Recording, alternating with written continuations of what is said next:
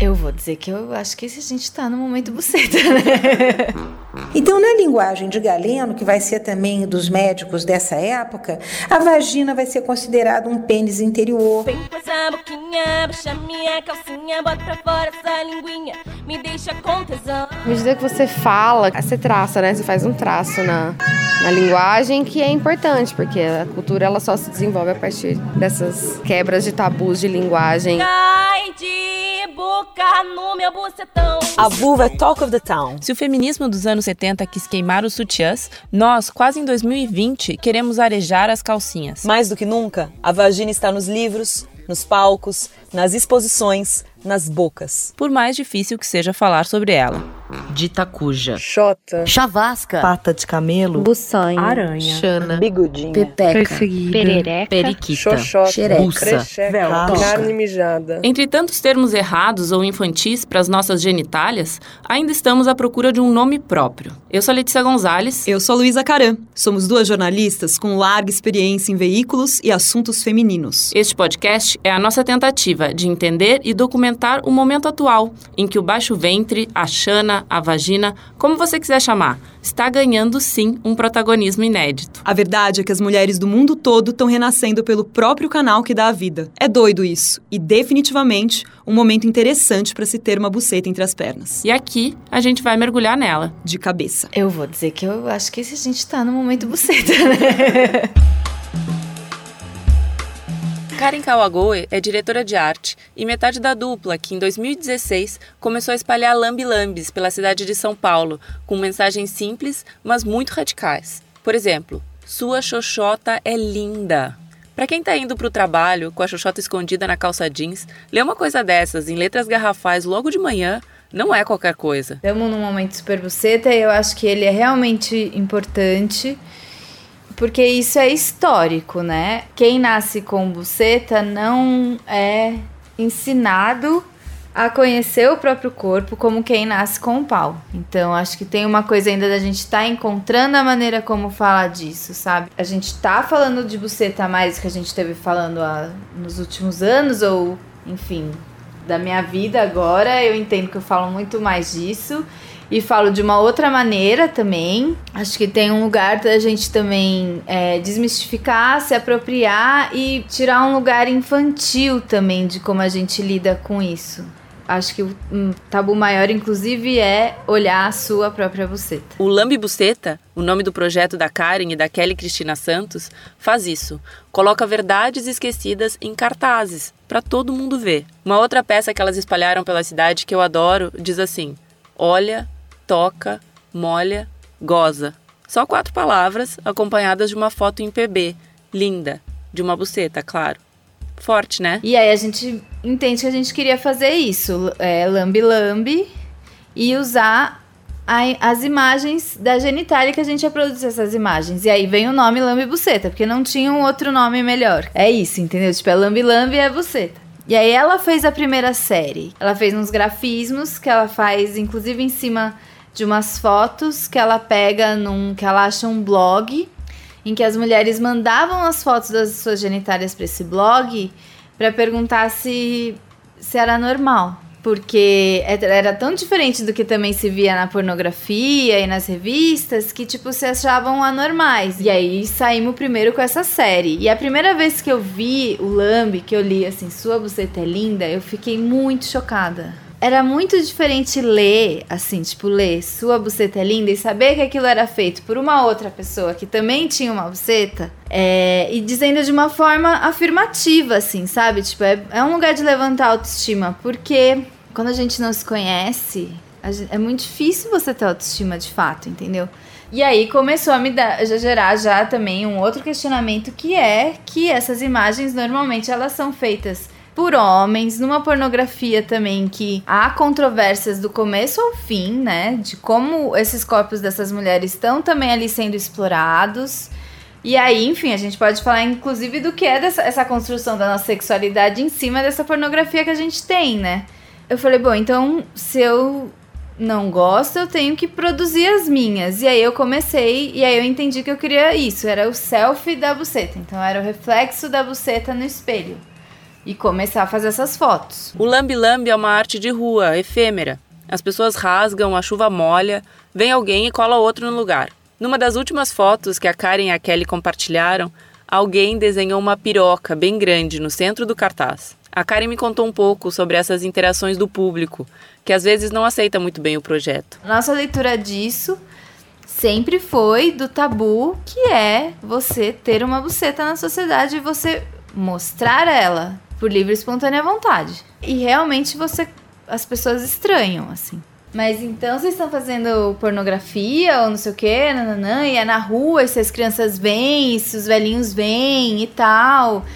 E aí eu lembro uma vez que eu, a gente tava fazendo uma fala num lugar, e aí um cara perguntou duas vezes, e aí na segunda vez eu virei para ele e falei: Eu acho muito engraçado esse tipo de questionamento, porque quando a gente vê propagandas na rua, assim, tipo outdoor ou no relógio, você vê assim, mulher, o corpo de mulher sendo usado para vender apartamento, entendeu? Em pose sexy, em roupa, tipo, que você vê que realmente ali tem uma conotação sexual de sedução, porque é isso. E ninguém fala nada. Você vê propagandas de grandes marcas de moda aí que fazem é, anúncios que nitidamente você olha e fala, gente, isso é uma cena de estupro, sabe? Assim, tipo, dois caras segurando uma menina e ninguém fala nada. Aí tem um restaurante que as meninas estão de shortinhos e, tipo, patins e tal, não, ninguém fala nada. Agora, quando duas meninas, duas mulheres fazem um trampo e colam na rua,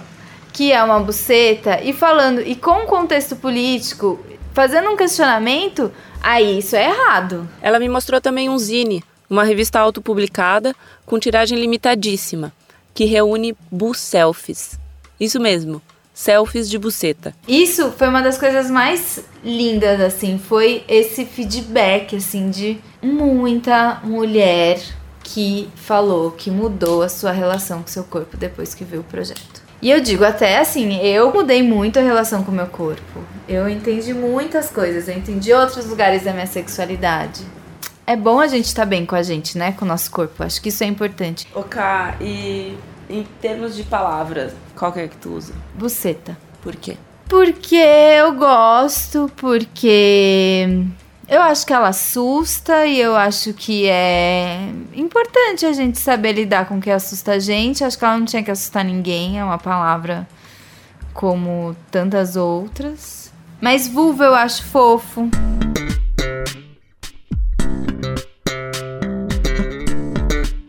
Continuando nossa investigação, eu, Luísa, marquei de encontrar a Letícia para um lançamento de livro que ia rolar na Casa Vulva, um espaço cultural que abriu em 2018 na Lapa, em São Paulo. A gente queria saber que tipo de gente, de vibe e o que é que se faz num lugar que tem a ousadia de ter esse nome. Aí pedi um Uber e uma coisa me chamou muito a atenção, porque toda vez que eu digito como destino o estabelecimento e não o endereço dele, o motorista me confirma pelo nome do lugar. Tipo, ah, você vai no restaurante tal, é isso? E aí eu coloquei destino Casa Vulva. O aplicativo encontrou mas quando eu entrei no carro, o cara me perguntou: Moça, você vai pra Rua Coriolano 345, né? Só que, para minha triste surpresa, a caretice não se bastou motorista. Eu mesma, que cheguei mais cedo que a Lê, não quis entrar sozinha, e quando ela chegou, a gente ficou no bar em frente, tomando uma cerveja até sentir que o movimento tinha aumentado. A verdade é que rolou uma intimidação, apesar de o lugar ser batizado com o nome de uma parte do nosso próprio corpo, e a proposta ser tão acolhedora. Eu achei um pouco paradoxal tudo isso. Como começou foi a Rafa que me convidou. É, perguntou para mim se eu sabia de alguém ou se eu mesma tinha interesse em morar num espaço que é, fosse, além de uma casa, da nossa casa, um espaço cultural. Tá, bota uma jornalista e uma psicanalista como sócias para criar um projeto. É óbvio que a forma como o lance vai se chamar ganha outro peso nesse caso, né? Achei que ficaria um nome interessante, porque não é uma palavra que é muito usada. A gente não aprende vulva, a gente não fala, é uma palavra que se fala muito, né?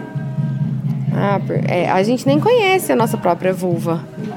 Então, à medida que você fala, que você coloca na linguagem, na, na, na bota nessa ação mesmo de falar, você, tra, você traça, né? Você faz um traço na, na na linguagem que é importante, porque a cultura ela só se desenvolve a partir dessas quebras de tabus de linguagem e novas linguagens surgindo. Essa é a Denise Mamed, psicanalista, e a Denise garante que uma palavra não é só uma palavra. A gente conversou muito com ela sobre como a genitália masculina tá sempre nos rodeando em palavras, né? Tipo, encher o saco, colocar o pau na mesa, gostar de alguém pra caralho. Mas e o nome feminino, como é que fica? Talvez a gente não é que a gente sabia ou que a gente queria, mas é, dava para pensar que talvez as pessoas se chocassem. Então é que a gente, a gente sempre teve um pacto muito claro e explícito, assim, que aqui é a nossa casa a gente faz o que a gente quiser. A gente quer priorizar essas mulheres, a gente quer falar, poder falar sobre as coisas que estão se passando, fazer circular a energia, os afetos, né? Porque no final o que conta é essas, essas redes que a gente faz e, e suscitar o pensamento nas pessoas. Se elas já se perguntaram o que é vulva, por que será que elas chamam essa casa de vulva? Acho isso bom, né? As pessoas se perguntarem isso. Porque, ah, nossa, porque são o quê? Garotas que querem dar para todo mundo e tal. E na verdade não é nada disso. Tipo, a pessoa vem aqui uma vez, ela quebra um pouco essa estereótipo de ser um lugar libertino, né? Porque as pessoas têm essas ideias também de muito moralista. Fica uma coisa muito moralista. E eu acho que a subversão tá na gente conseguir quebrar o moralismo é, de uma maneira sutil na, pela palavra. E a palavra é um recurso, né? Não quebrar, né, em si, viver, é, mostrar para as pessoas que a gente convive, da família, de tudo, todos os lugares, que é uma coisa normal. Que a gente pode falar disso sem isso ser leviano ou. É, destruir famílias, saca? Tem crianças que vêm aqui. A parceira da Denise na Casa Vulva é a jornalista Rafaela Pitim, que super concorda. É muito bom encher a boca para falar de buceta. É incrível falar vulva várias vezes ao dia, gente. É muito bom. o melhor, só fazendo uma piada aqui, o melhor são os trocadilhos que a gente faz. Tipo, ah, chega aí na vulva, fica, com, fica à vontade na vulva, vai entrando aí lá no fundo, porque geralmente a galera fica aqui e tal. Mas é, é, perceber também que não é para ser uma coisa séria. Porque ela vem como um nome, sei lá, em, você vê em livro de anatomia, assim, uma coisa bem séria, ninguém fala. Então, poder colocar ela nesse lugar mais comum do nosso vocabulário também é massa. Ah, acho que é a nossa libertação, assim, de, de certos paradigmas e poder inventar o nosso espaço, porque ele não vai ser dado pra gente, assim, a gente tem que ir conquistando. Então, a gente tem que saber onde a gente tá, onde a gente quer chegar. Eu acredito nisso, da gente poder estar mais nos espaços físicos ou imaginários. E, e eu acho que essa expressão da vulva, assim, forte é porque é um lugar...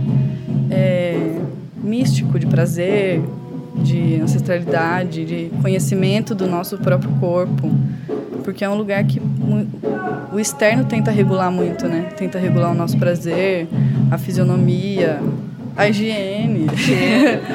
Exatamente. Então acho que a gente se colocar como donas das nossas vulvas em primeiro lugar é a gente também saber falar sobre elas. Aí a gente volta lá pro início. Dá para falar de uma coisa com propriedade sem encarar, sem olhar? O trabalho do Lambi Buceta mudou a vida de tanta gente, foi tão poderoso em fazer mulheres de São Paulo se enxergarem, que produzindo esse episódio, a gente esbarrou sem querer numa fã, a própria Denise. Gente, foi muito maravilhoso quando eu vi o Lambi Buceta pela primeira vez, que tinha vários lá no bairro. Porque era explícito. Estamos aqui e estamos marcando o nosso lugar. E aqueles lambes, eles não eram feitos para os caras olharem, ele era feito pra gente olhar, entendeu? E aí eu fiquei assim, maravilhada. Tipo, meu, tem, tem meninas que não sabem nem que elas fazem xixi por um buraco diferente do buraco da vagina. Então, toda a importância, né? Porque na verdade é uma questão de conhecer o seu corpo. Porque cria-se uma coisa em torno disso, como se isso fosse estimular alguma coisa, e a gente sabe que esse controle é justamente para a gente não se conhecer, para a gente não saber do que a gente gosta, para a gente continuar numa posição submissa, é, colocada no, no, como se ah, aqui as mulheradas colocando um lambe buceta aqui, ó, depois não quer X, não quer o quê? Não quer, não quer, cara. Saca? Não, não é. Não tem nada a ver com você isso, entendeu? Acho que, é, acho que se todo mundo tiver com a vulva na ponta da língua, talvez as mulheres tenham mais respeito. Elas sejam mais respeitadas no sentido de sua palavra ser ouvida, é, sai, descolar a posição de poder dessa coisa do cara, que o cara sabe, o cara faz e tal. E é isso. Descolar a posição de poder do cara. O cara sabe, o cara faz.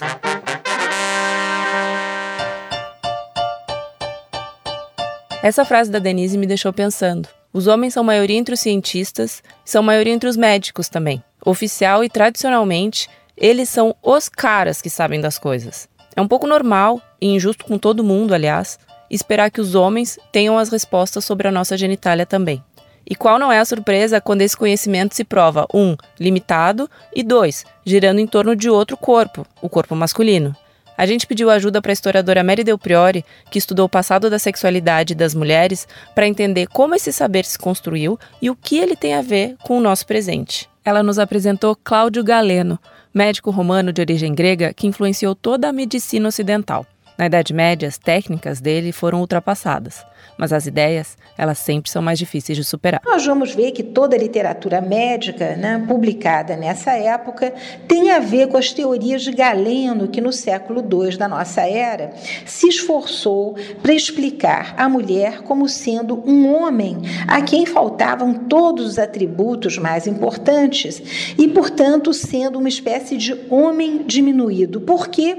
Porque, longe de ser como os homens que expunham os seus órgãos sexuais, os órgãos sexuais da mulher estavam todos interiorizados.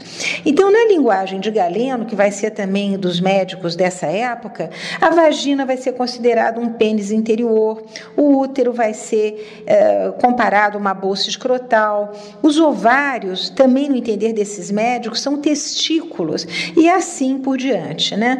É interessante que nessa linguagem médica, ah, o, a, a, todo o baixo corporal da mulher é sempre associado a testículos, peras, ventosas, associando ou reduzindo a mulher à mais absoluta bestialidade. O útero, segundo Platão, era inclusive um, uma espécie de animal vivo.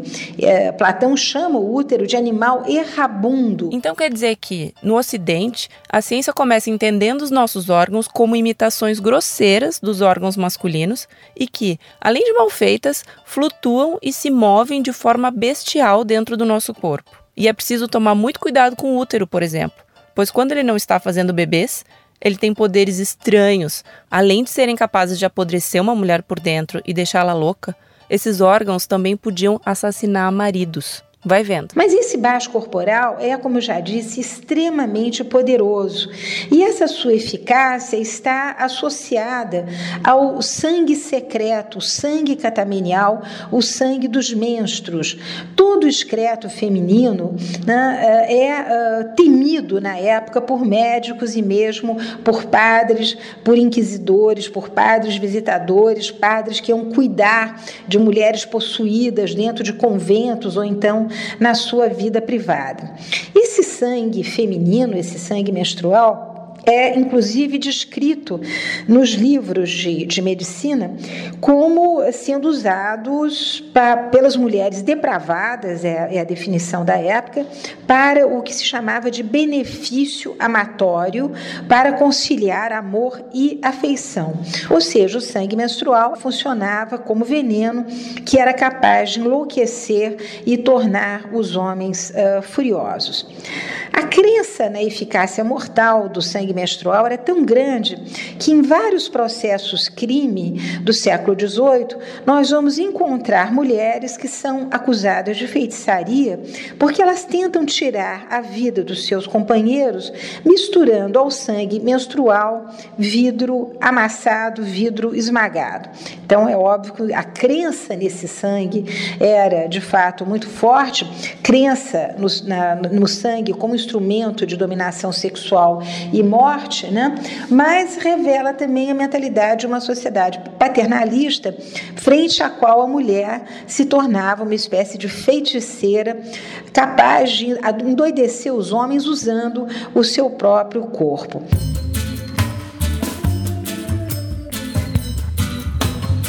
Toda essa visão negativa que a Mary acabou de falar fez a gente lembrar de um momento em que a Tati Bernardi, a escritora, passou cinco anos atrás. A Tati tem um texto bem engraçado, escrachado. Ela conversa diretamente com as mulheres e é cronista da Folha de São Paulo. Inclusive, o último livro dela, que chama Homem Objeto, é um compilado dessas publicações. Mas, bom, em 2014, a Tati só publicava no online da Folha. A coluna dela era um blog e ela escreveu um texto cujo título era Gata, eu não quero ver a sua chota. Ela condenava a superexposição dos bastidores do parto humanizado.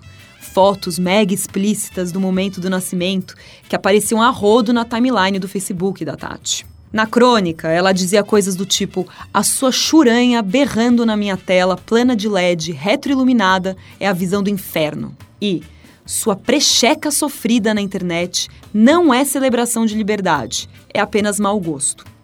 Se você reparar bem, 2014 também é o ano que a Rafa, da Casa Vulva, cita como o momento em que as coisas começam a mudar. Ela fala de uma nova onda em relação à buceta. A gente ficou curiosa para ver como a Tati encarou essa onda. Se ela nadou de braçada ou se ela tomou um caldo. Principalmente porque nesse meio tempo a Tati teve uma filha. Enfim, eu liguei para ela pra gente bater um papo sobre isso. Oi, querida, tudo bem? Tudo bom, e com você? Tudo bom, vamos lá? Vamos, vamos conversar um pouquinho. Vou É. me trancar aqui no quarto, que eu fico tímida para falar. Peraí. Ainda mais sobre vagina. o dia que você falou, o dia que você me gravou aquele áudio, eu tava com um monte de gente no carro, aí foi muito engraçado. Eu botei o áudio e você. Não, porque a vagina, o que você acha da vagina e mundo, o que, que é isso? Não, mas legal, é um assunto importante. Sim. Então, primeiro me conta assim, o que, que exatamente te incomodava quando você escreveu aquela coluna lá em 2014? Olha, quando eu escrevi, hoje, hoje lendo essa coluna de 2014, eu entendo um pouco é, o mal-estar que causou. Até levei isso para terapia. Na época, o que estava me incomodando é, é que as pessoas estavam postando foto é, de parto humanizado na, sei lá, numa banheira inflável de criança, aquela banheira cheia de sangue. E a pessoa posando assim com uma foto da placenta e a pessoa fazendo um joinha enquanto urrava de dor e aquela e amigos em volta bebendo champanhe. Uhum. Então eu achei extremo mau gosto postar isso no Facebook. Porque se a pessoa é tão desplugada, se a pessoa é tão, é, sei lá, é, contra ir para o hospital, contra é, a tecnologia, sei lá qual é a palavra, por que, que ela ficava postando isso no Facebook? O meu incômodo era a foto no Facebook e não o ato em si, a foto em si. E eu não sei se isso ficou claro no texto, porque eu acho lindo quem faz parto humanizado. Mas, mas como eu escrevo antes de qualquer coisa, sou uma escritora que escolhe ir para o humor, um lado crítico, eu escrevo palavras ali que eu entendo que incomodam. Né? Não quero ver sua Xana, gata, não sei o que, não quero ver sua Xana. E até eu lembro que na época o, o editor da Folha falou, olha, você nunca mais bota Xana num título de jornal, mas na mesma semana eu escrevia só para online e eles me promoveram para o impresso. Então, ao mesmo tempo que, ó, se, se segura aí, ao mesmo tempo o, o texto acho que causou um negócio, pô, essa menina escreve de um jeito que nos interessa, né? Então, teve esses dois lados, assim. Então eu entendo. Aí eu até levei isso, essa questão para minha terapia e na época, porque um monte de gente ficou me chamando de vaginofóbica e me mandando foto de vagina. Uhum. E eu levei isso pra terapia. Eu falei, será que eu sou uma vaginofóbica? porque de fato, porque de fato eu recebia um monte de, de inbox de Facebook, e-mail com foto de vagina, e eu ficava, ai meu Deus, que tipo de vagina que estão me mandando, né? Eu ficava um pouco angustiada. Eu levei isso pra terapia e descobri que, na verdade, talvez eu fosse mesmo um pouco, não foto vaginofóbica, mas aí eu descobri o que estava acontecendo. Como eu me exponho muito nos meus textos, e isso sempre me causou várias questões, né? Minha mãe já ficou sem falar comigo, namorados já terminaram comigo. A pessoa que expõe uma foto de vagina, ela tá fazendo uma coisa muito parecida comigo, só que pro lado físico. Eu faço pro lado do texto, pro lado mais, sei lá, tô expondo meus pensamentos, né? E então eu acho que a angústia que me causou era de ver algo muito parecido com o que eu fazia. Então não é que eu sou vaginofóbica, eu fiquei, porque Freud fala, né? Se alguém te incomoda muito, provavelmente você tem muito daquela pessoa. O espelho, E né? acho que foi isso, eu acho que eu me vi ali naquelas fotos de vagina, só que de um jeito é, tão escancarado que é, escancarado pro lado corpo e não pro lado pensamento, mas muito parecido com o que eu faço do meu trabalho. Então foi, uma, foi, foi um momento importante, assim, de, de esclarecimento.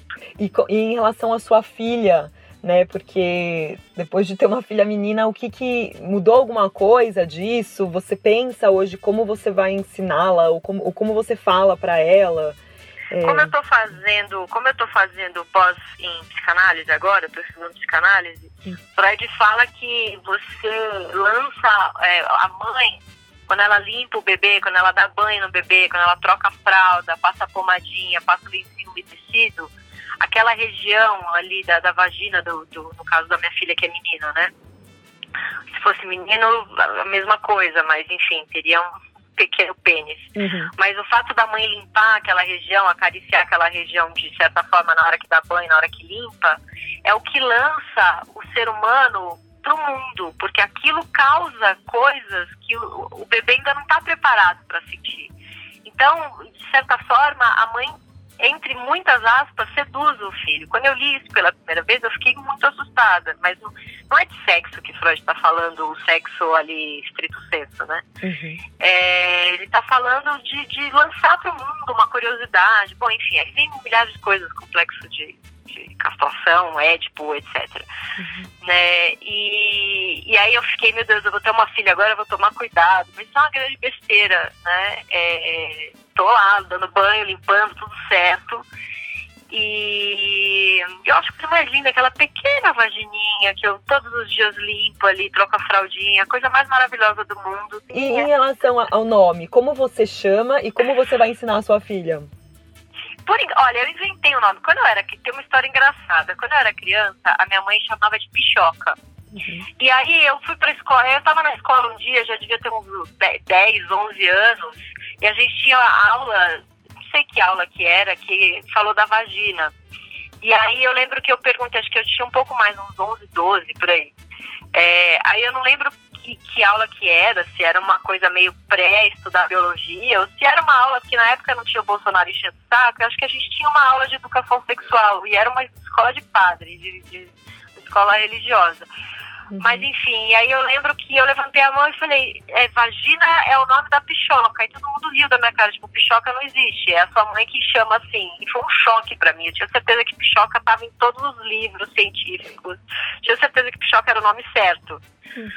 E, e eu comecei a chamar a da minha filha, no bloco que ela nasceu, que eu fui dar banho, eu comecei a falar chorarinha, chorarinha, chorarinha, eu inventei. Chororinha. Chorarinha, chorarinha. Eu acho que eu tava. Eu tive um pouco de depressão pós-parto, chorava e aí ficou chorarinha. Não, mentira, não tive, não. não, eu não tive. Eu tive a depressão pós-parto grávida. Minha analista falou que eu sou tão ansiosa que eu tive a depressão pós-parto antes do parto. Então, quando ela nasceu, eu já tava ótima. Ai, que bom. Mas eu chamo de chorarinha. Aí eu fiquei pensando, será que com 12 anos ela vai levantar a mão? Oi, vagina é a chorarinha e todo mundo vai rir da cara dela. Mas é que não dá pra falar vagina pra uma criança, né? É um nome tão, um nome tão duro. Estranho falar duro também, mas enfim. Mas hoje em dia você fala vagina? Ah, depende da situação, né? Se eu tô no médico, acho que sim. Se eu tô no ginecologista, acho que sim. Uhum. E com as suas amigas? É, Eu acho que com meu marido eu devo falar Xaninha, alguma coisa assim, porque eu também acho você ter um negócio, não sei, parece que a pessoa quer fazer um negócio muito maravilhosamente sacanagem, não é o momento da minha vida. Chororinha e pichoca é dupla sertaneja? Não sei. Lu, alguma dessas palavras funciona pra você? Olha, Lê, pra mim especialmente não, porque eu venho, venho de um lugar em que se falava apenas vagina. É, a minha mãe é professora, então xoxota, florzinha, tudo era errado. E eu, depois de velha, fiquei com muita dificuldade ainda para falar buceta. Não sabia exatamente porquê, mas a Mary Del Priori, com essa aula que ela deu aqui, me, me explicou bastante coisa. Minhas tensões vêm desde o século XVI, né? É, E você, como é que você chama? É, Eu chamo de buceta, mas depois de ouvir todas essas mulheres falando, é, e depois de falar tantas vezes, todas as vezes que a gente se ligou, que a gente fez entrevistas, falo buceta com muito mais naturalidade. Agora, eu acho que mais importante de que palavra usar é falar sobre isso, né? E a gente tem muita coisa para falar. Temos. O que, que a gente tem nos próximos episódios? Nessa primeira temporada, a gente vai responder perguntas como: de que maneira um homem trans que tem buceta entra num consultório ginecológico? O que, que um cientista que está observando um mapa cerebral enxerga quando uma mulher está tendo um orgasmo? O sagrado feminino tem alguma base científica? E o spoiler é que tem. Será que a gente sabe tudo o que tinha para saber sobre menstruação, anatomia e pelos pubianos? Nos próximos episódios, a gente bota a buceta na mesa.